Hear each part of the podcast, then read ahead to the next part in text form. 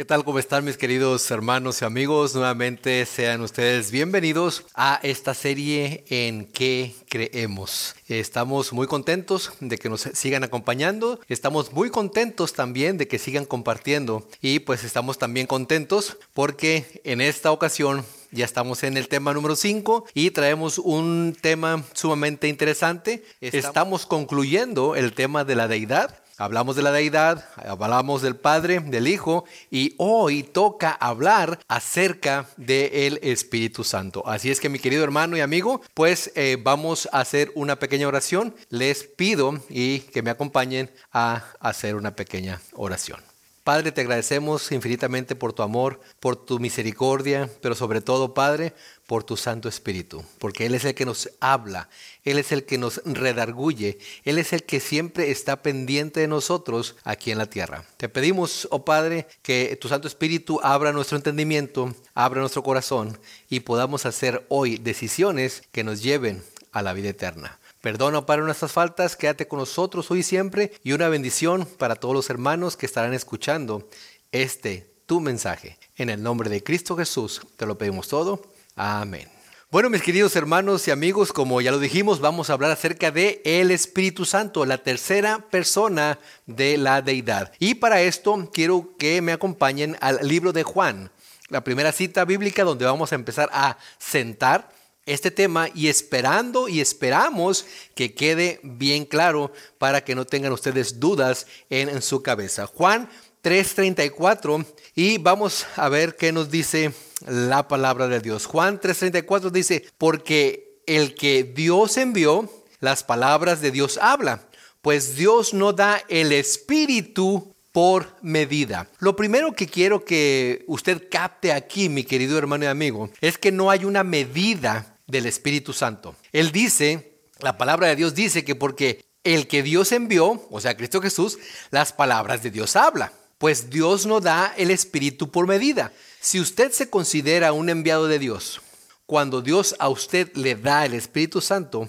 dice aquí que usted va a hablar las palabras que Dios le haya dado a través de su palabra. Es por eso tan importante que nosotros entendamos que no somos nosotros el que sacamos temas, el que sacamos eh, revelaciones, es el Espíritu Santo el que llega a nosotros y nos da la palabra de Dios que Él quiere que nosotros hablemos para con ustedes. Y luego, y luego termina diciendo, pues Dios no da el Espíritu por medida. O sea, no le da a unos un poquito, a otros más, sino que el Espíritu Santo se da, llega a usted y es cuestión de usted si usted lo rechaza o usted empieza a pelear. Es ahí donde pudiéramos decir que algunas personas tienen más... Eh, escuchan más el Espíritu Santo que otras o que unas tienen más el Espíritu Santo que otras. Pero es cuestión de nosotros. Si empezamos a luchar, el Espíritu Santo nos va a llevar para acá y van a decir las personas, ah, eh, el hermano se está consagrando, se está consagrando, necesita más del Espíritu Santo, pero no es porque el Espíritu Santo se le haya dado muy poquito sino es cuestión de que el Espíritu Santo está luchando con uno y en esa lucha no permitimos que el Espíritu Santo se proyecte completamente. Ahora, ¿qué es o quién es el Espíritu Santo para ustedes? Sin lugar a dudas, ya lo hemos dicho, Él es la tercera persona de la deidad. Él es Dios junto con el Padre y el Hijo. Y los tres forman un Dios. Pero no es que sea Él un Dios el Padre otro Dios y el Hijo otro Dios. No son tres dioses, sino que son tres en un solo Dios. Y, esto lo vamos a ver conforme vayamos avanzando, conforme vayamos entendiendo y conforme el Espíritu Santo nos vaya abriendo nuestra mente y nuestro corazón. Por eso es la importancia de que usted no pelee, no se resista a la voz del Espíritu Santo. Ahora, Cristo Jesús dijo que el Espíritu Santo sería nuestro consolador que sería uno que estuviera con nosotros. Vamos a ver rápidamente aquí mismo en Juan, pero en el capítulo 14, qué es lo que nos dice Cristo Jesús acerca de esto. Juan 14, 6. Juan 14, 6, acompáñenme por favor. Y es muy importante, mi querido hermano y amigo, que usted tenga su Biblia con usted, que usted lo lea por usted mismo, no que diga, el hermano me dijo, yo escuché del hermano, yo escuché del pastor, no, Usted tiene que decir, yo lo leí. Es por eso la importancia de que usted tenga su Biblia a la mano. Dice Juan 14, 6. Jesús le dijo, palabras de Cristo Jesús, yo soy el camino y la verdad y la vida. Nadie viene al Padre sino por mí. Yo soy el camino, la verdad y la vida. Ahora, aquí, aquí hay gente que dice que el Espíritu Santo es el mismo Jesús, nada más que solamente en espíritu, no en persona. Esto lo vamos a ver y se va a aclarar un poquito más adelante. Ahora, fíjense lo que dice el versículo 26 aquí mismo en Juan 14. Juan 14, 26. Y no es muy difícil de encontrar porque ya estamos leyéndolo aquí. Mas el consolador, Paracletos, que sería la palabra en griego, y que se dice que Paracletos es el que está a un lado de. Pero eh, no me quedé conforme, fui a la versión en inglés y dice que es el que está a tu lado. No tanto de que esté a tu lado, sino el que está contigo. Esa es la gran diferencia. No es la persona que esté a un lado, sino la persona que está contigo. Es la gran diferencia. En el inglés está un poquito mejor entendible sigamos leyendo. Más el consolador, el Espíritu Santo, Cristo Jesús, está hablando del Espíritu Santo. Él nos dice, yo soy el mismo, a quien el Padre enviará. Fíjense lo interesante de esto. Estamos hablando de la deidad, estamos desglosando la deidad, Padre, Hijo y Espíritu Santo. Y aquí en este versículo están las tres personas de la deidad. Cristo Jesús hablando, el Hijo, acerca del Espíritu Santo, diciendo que quien lo envía es el Padre. Volvamos a leer. Más el consolador, el Espíritu Santo, a quien el Padre enviará en mi nombre, Él os enseñará todas las cosas y os recordará todo lo que yo os he dicho. Estas palabras de Cristo Jesús hacia los discípulos eran palabras de consolación. Por eso Él les dijo el consolador. ¿Por qué? Porque los discípulos estaban tristes, porque Cristo Jesús tendría que partir. Pero Él les dice, no se preocupen, cuando yo llegue allá, el Padre les va a enviar al consolador en mi nombre. Y esto para poderlo entender un poquito mejor, no sé a cuántos de ustedes cuando estaban chicos los enviaban a la tienda y le, y le decían, dile al tendero que vas de mi parte, que dijo tu mamá o que dijo tu papá, que te diera por favor un kilo de arroz, vamos a decir, pero dile que vas de mi parte. Y usted llegaba a la tienda si usted decía, oiga, tendero, ¿me da un kilo de arroz, por favor? Claro, se lo iba a dar y dice, a ver, son tres pesos. Ah, eh, ¿lo puede apuntar en la libreta para el nombre de mi, papá? El tendero como que se iba a quedar un poco así medio titubeando. Pero la diferencia es que cuando usted llega, o cuando usted llegaba a la tienda y decía, tendero, dice mi papá, vengo en el nombre de mi papá, que por favor me dé un kilo de arroz y que lo apunte en su cuenta. Ahí es ya muy diferente. Entonces aquí nos dice Cristo Jesús que el Padre enviaría al Espíritu Santo en el nombre de Jesús, para cuando el Espíritu Santo revelara las cosas que no habían entendido y que nosotros no habíamos entendido, pudiéramos decir revelación de Cristo Jesús. Él fue el que nos, él fue el que nos reveló, o el Espíritu Santo es el que nos reveló, pero no son la misma persona. Él os enseñará todas las cosas y os recordará todo lo que yo os he dicho. Qué importante y qué interesante, porque el Espíritu Santo no solamente nos consuela por no estar con Cristo Jesús en este momento, por no tener a Cristo Jesús físicamente aquí, pero nos consuela y nos recuerda lo que Cristo Jesús nos ha enseñado. Y en este caso, lo que Cristo Jesús había enseñado a los discípulos, a los apóstoles, cuando estuvo aquí en la tierra. Pero continuemos entonces. Vamos a ir aquí mismo, mira, aquí mismo está el capítulo 15, pero ahora en el versículo 26 del capítulo 5, perdón, 15 de Juan. Juan 15, 26. Pero cuando venga el consolador, nuevamente habla acerca del consolador, quien yo os enviaré, a ver, hace un momento dijo él que el consolador lo envía el Padre. Y aquí la persona puede decir, ah, ya ve, él, el Padre y Jesús son el mismo, es la misma persona, pero no. Vamos a seguir leyendo. Pero cuando venga el consolador, a quien yo os enviaré del Padre, ahí está la, la situación. El Espíritu de verdad, el cual procede nuevamente del Padre, Él dará testimonio acerca de mí. Y esto es que el Espíritu Santo no podía venir a la tierra. ¿Por qué? Porque Cristo Jesús no había llegado al cielo. Al momento de Cristo Jesús morir y llegar al cielo y presentarse ante el Padre y decir, aquí estoy yo. Ahora es tiempo de que el Espíritu Santo vaya, porque yo les prometí que no los iba a dejar solos, que les enviaría a un consolador, a alguien que iría en mi nombre. Así que si, si, usted en este momento el Espíritu Santo lo está tocando, está tocando su mente y su corazón, usted va a empezar a entender este mensaje tan, pero tan importante. Ahora, miren mis hermanos, vayamos al siguiente capítulo, capítulo 16 y al versículo 12. Y espero que ya vaya quedando mejor entendido, que su mente se vaya abriendo y que vaya entendiendo esto. Juan capítulo 16 y versículo 12. Aún tengo muchas cosas que deciros, pero ahora no las podéis sobrellevar. Ahora no las podrán entender. Tengo muchas cosas todavía que decirles, pero no podrán entenderlas todavía. ¿Por qué? Porque lo hemos visto tal vez mucho en, películas, en novelas, eh, y usted pueda decir, puede haber una escena de una persona que dejó a otra y, que, y que simplemente se fue y con el pasar del tiempo, a la persona que dejaron, dice, se pone a pensar, se pone a meditar, ahora entiendo por qué él me dejó o por qué ella me dejó. Ella no quería que yo sufriera o él no quería que yo sufriera. Ahora estoy entendiendo. Si en ese momento esa persona le decía, tal vez no lo iba a entender, pero con el pasar del tiempo lo fue comprendiendo y lo fue entendiendo. Lo mismo sucede aquí con Cristo Jesús. Dice, yo tengo muchas cosas que decirles, vos que voy a morir, que voy a llegar al cielo, pero eso no les cabría a los, a los, eh, a los discípulos, a los apóstoles. ¿Por qué? Porque incluso es, cuando estaban ahí con Cristo Jesús, ¿recuerdan que muchas veces estaban peleando ellos por quién iba a ser el primero?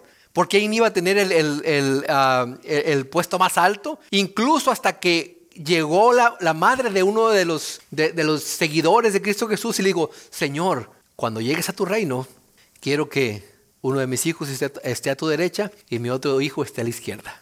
Y la madre sin entender lo que estaba diciendo ella. ¿Por qué? Porque cuando Cristo Jesús fue crucificado, él tenía uno a la derecha y uno a la izquierda. La madre, sin saber, estaba diciendo, Señor, que crucifiquen a mi hijo a un lado y a mi otro hijo al otro lado. ¿Se, ¿Se, dan cuenta por qué Cristo Jesús les dijo, todavía no les puedo decir muchas cosas que quisiera decirles? Ah, y sigue, sigue diciendo, aún tengo muchas cosas que, que deciros, pero ahora no las podréis sobrellevar. ¿Por qué?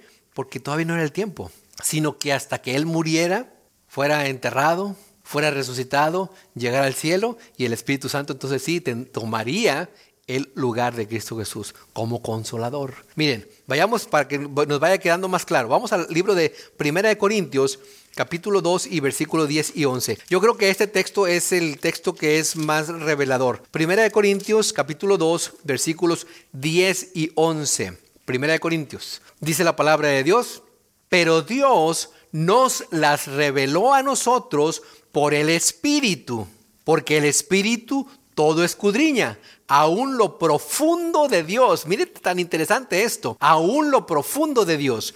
Porque ¿quién de los hombres sabe las cosas del hombre, sino el espíritu del hombre que está en él?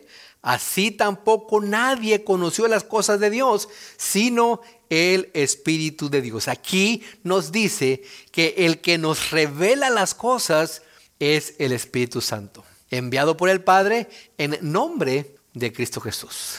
Qué, interesante, qué interesante. Ahora, los discípulos seguramente no querían que Cristo Jesús muriera. Incluso cuando, ah, cuando Cristo Jesús le, les revelaba que él iba a morir, Pedro le dijo, Señor, que, ni se te ocurra morir por ellos, o que ni se te ocurra que pase eso. ¿Y qué fue lo que le dijo Cristo Jesús? Cállate, Satanás. Eh, eh, palabras duras, palabras fuertes hacia Pedro. Cuando antes él había dicho que él era el, hijo del Dios viviente que, y, ahora le estaba diciendo, no, Señor, no, no, no mueras. Y le digo, cállate, Satanás. E, es, tremendo.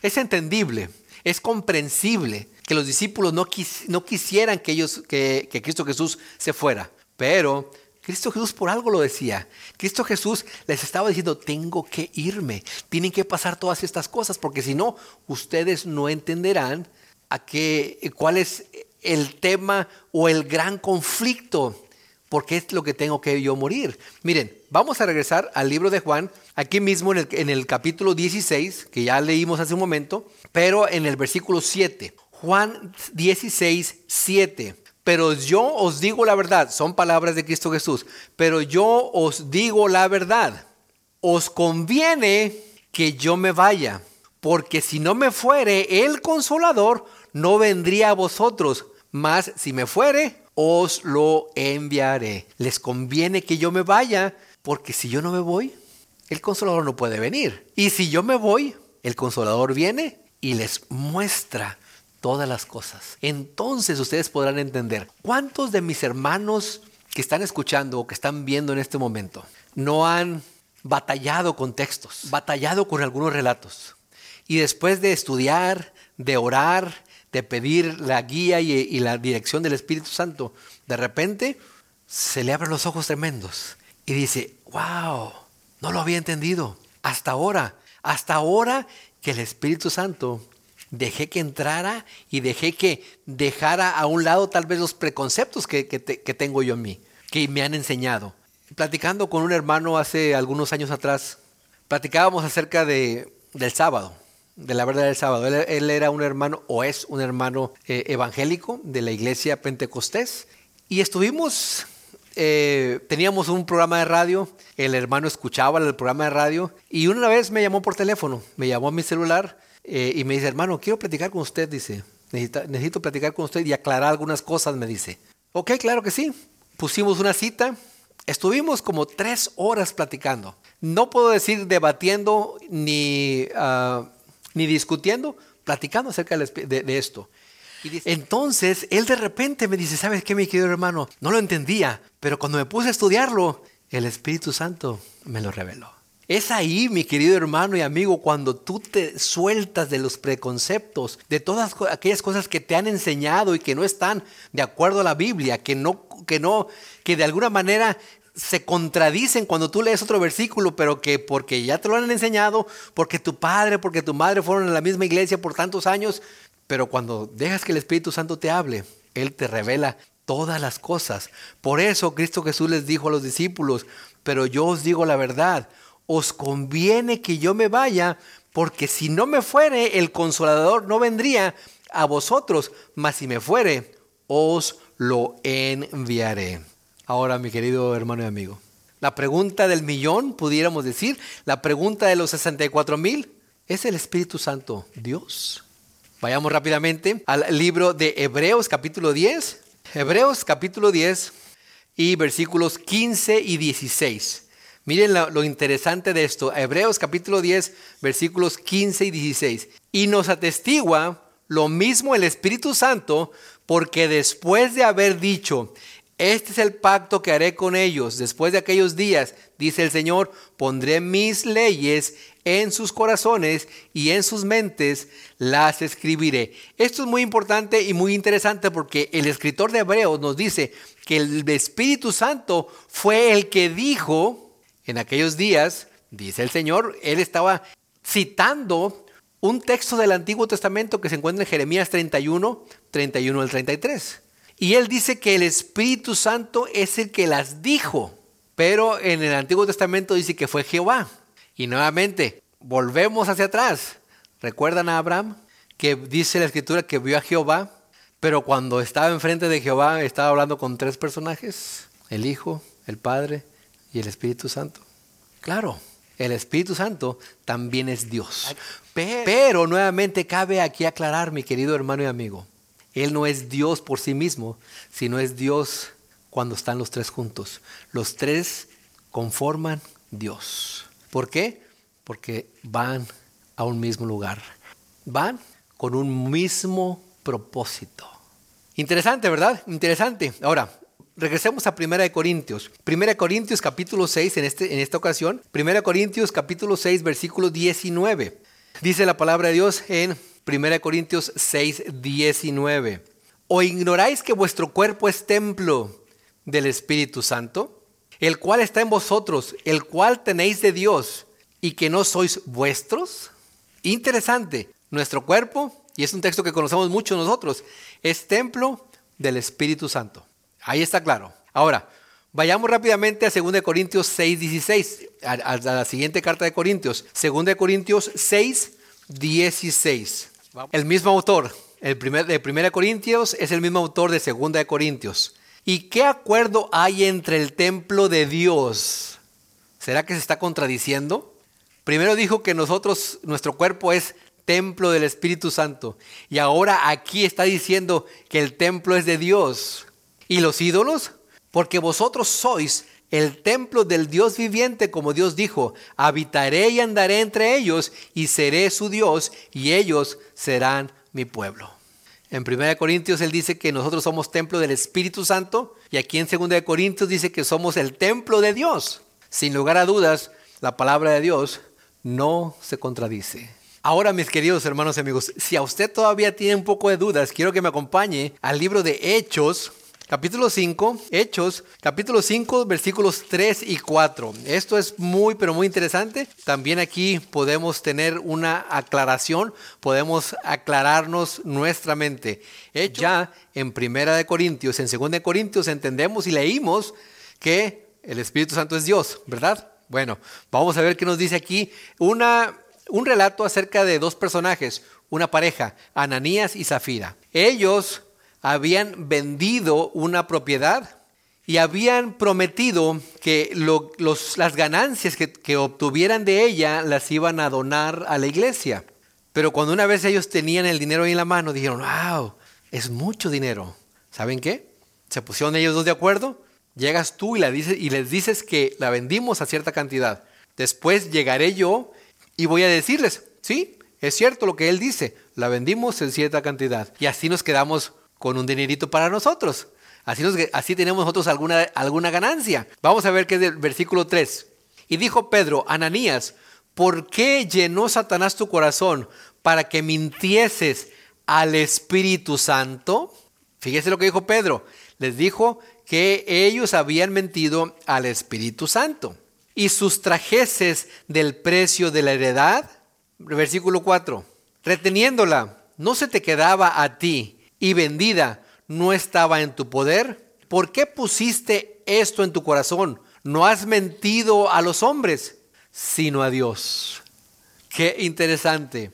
Los discípulos tenían bien entendido que el Espíritu Santo era el representante de Dios aquí en la tierra, que era el representante también de Cristo Jesús aquí en la tierra, y por lo tanto era Dios, y es Dios que cuando Cristo Jesús vino a la tierra era representante de Dios, de los tres, pero él venía como hombre. ¿Se dan cuenta, mis queridos hermanos? Lo maravilloso que es cuando estudiamos la palabra de Dios. Ahora, hemos comentado varias veces que siempre tenemos un problema. Satanás siempre ha tratado de imitar o siempre ha tratado de señalar.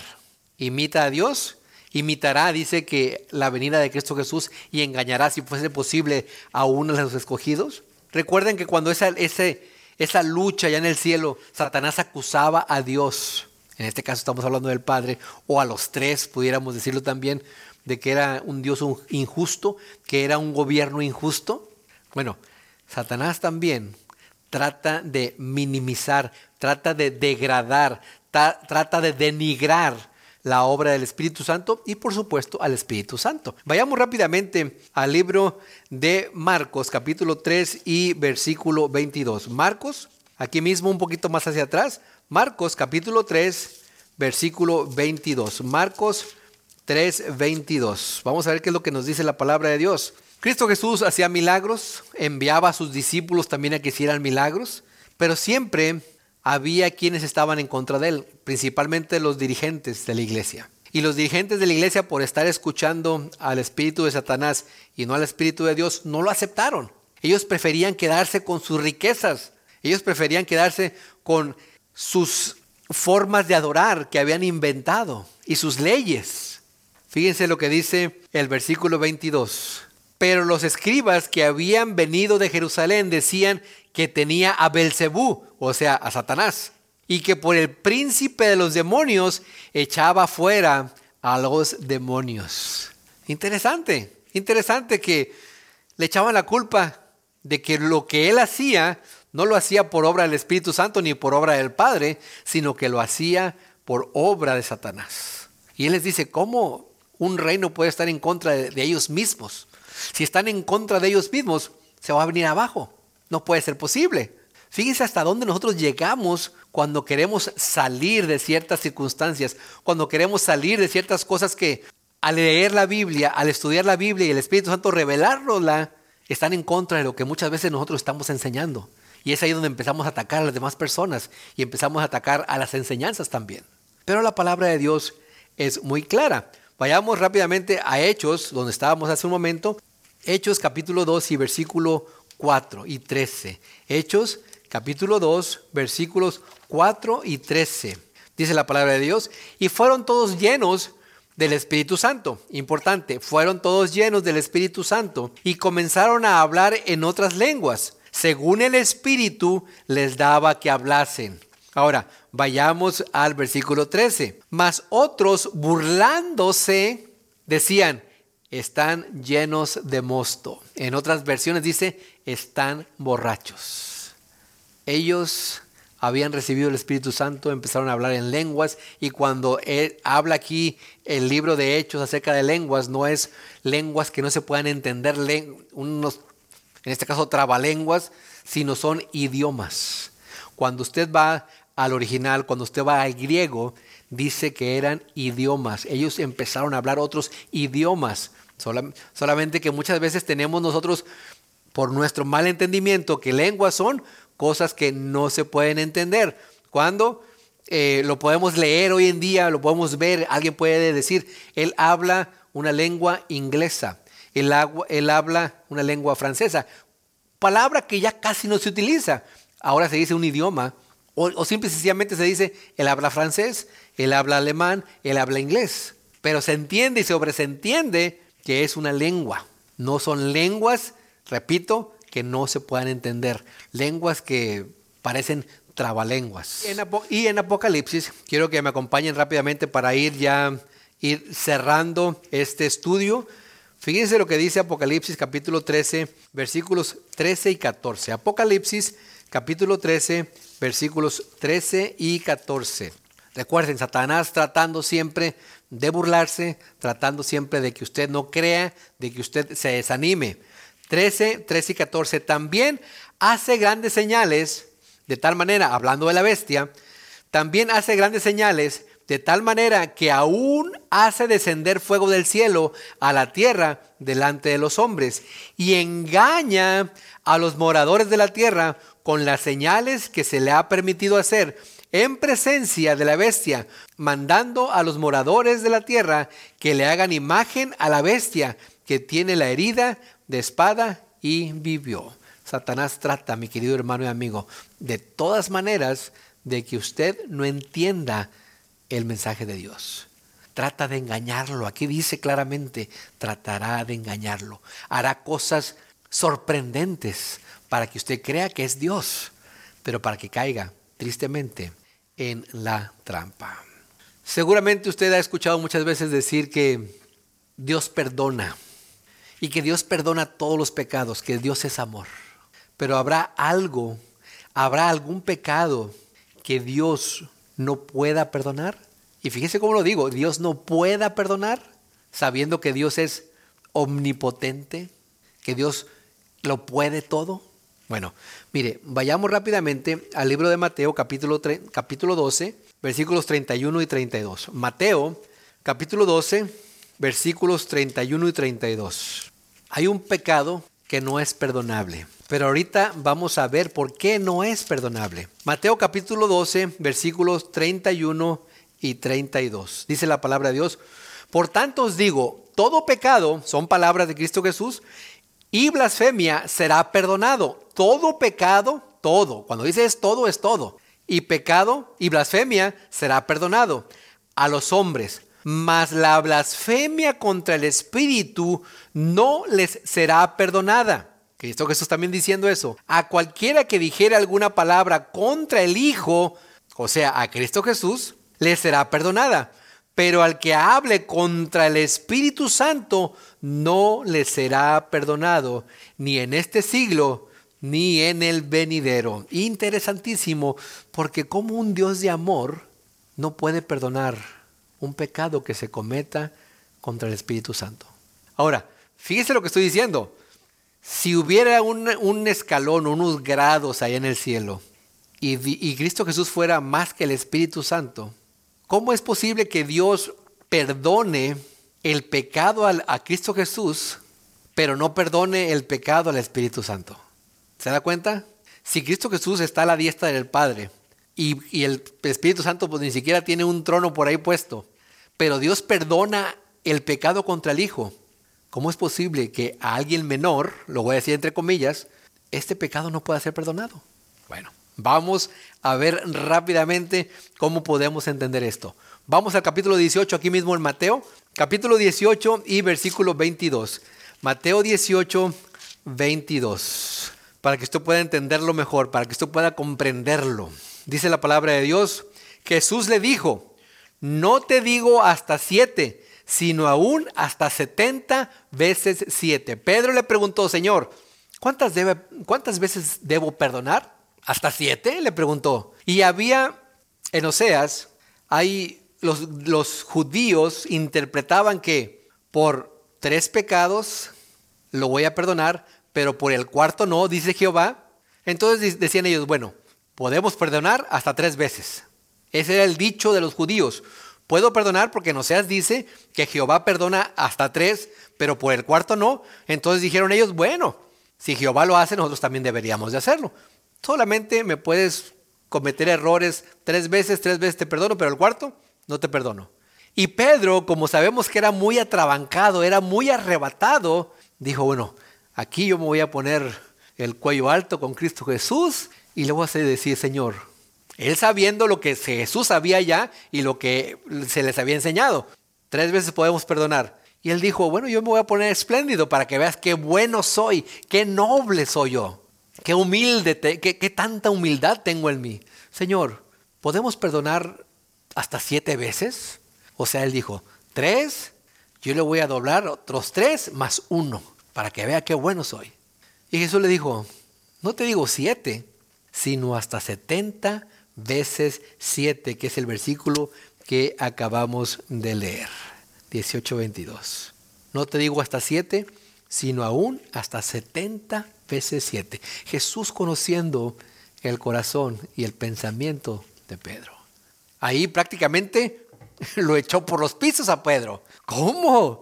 Si yo me estaba poniendo tan bueno, tan humilde, tan sin, sin lleno de orgullo, y diciéndole a Dios que hasta siete veces, y Él me sale con que 70 veces siete, ¿cómo está eso? Ahora vamos a aclarar el problema de que, que Dios no te perdona el pecado contra el Espíritu Santo. Él te perdona que a su hijo le hagas y le digas lo que tú quieras, pero contra el Espíritu Santo no te lo perdona. ¿Cómo está eso? Bueno, vayamos rápidamente al libro de Hebreos, Hebreos capítulo 10 y versículo 26. Hebreos 10, 26. Y, aquí, este es, esto es clave para todos nosotros aquí. Por lo menos, mi querido hermano, si no ha estado buscando las citas, hoy, en esta ocasión, quiero que busques esta cita y si es posible, que la puedas subrayar. Porque esta es la clave para que podamos entender por qué Dios no puede perdonar siendo Él un Dios omnipotente, no puede perdonar el pecado contra el Espíritu Santo. Sí te puede perdonar cualquier pecado, pero no contra el Espíritu Santo. ¿Ya lo tienes? Bueno, vamos a ver, vamos a ver qué es lo que dice la palabra de Dios. Porque si pecáramos, y fíjese la palabra que sigue, voluntariamente, o sea, ya cometimos un pecado, vamos a decir robar. Robo, nadie se da cuenta, nadie me acusa, no me agarran, no me atrapan, Sabes tú que está mal, pero lo haces. Y como nadie te agarró, nadie te culpó, nadie se dio cuenta, vas y lo vuelves a hacer voluntariamente. Nadie te, nadie te fuerza o nadie te forza. Y lo vuelves a hacer, y lo vuelves a hacer. Porque si pecáramos voluntariamente, después de haber recibido el conocimiento de la verdad, vamos a suponer, y fíjense lo que es las cosas, mis queridos hermanos, hoy en día cualquiera sabe que robar es malo. Cualquiera aún hasta los ateos, aún hasta los que no conocen y nunca han escuchado de la palabra de Dios, saben que robar es malo. Antes los ladrones ¿a qué hora se metían a robar?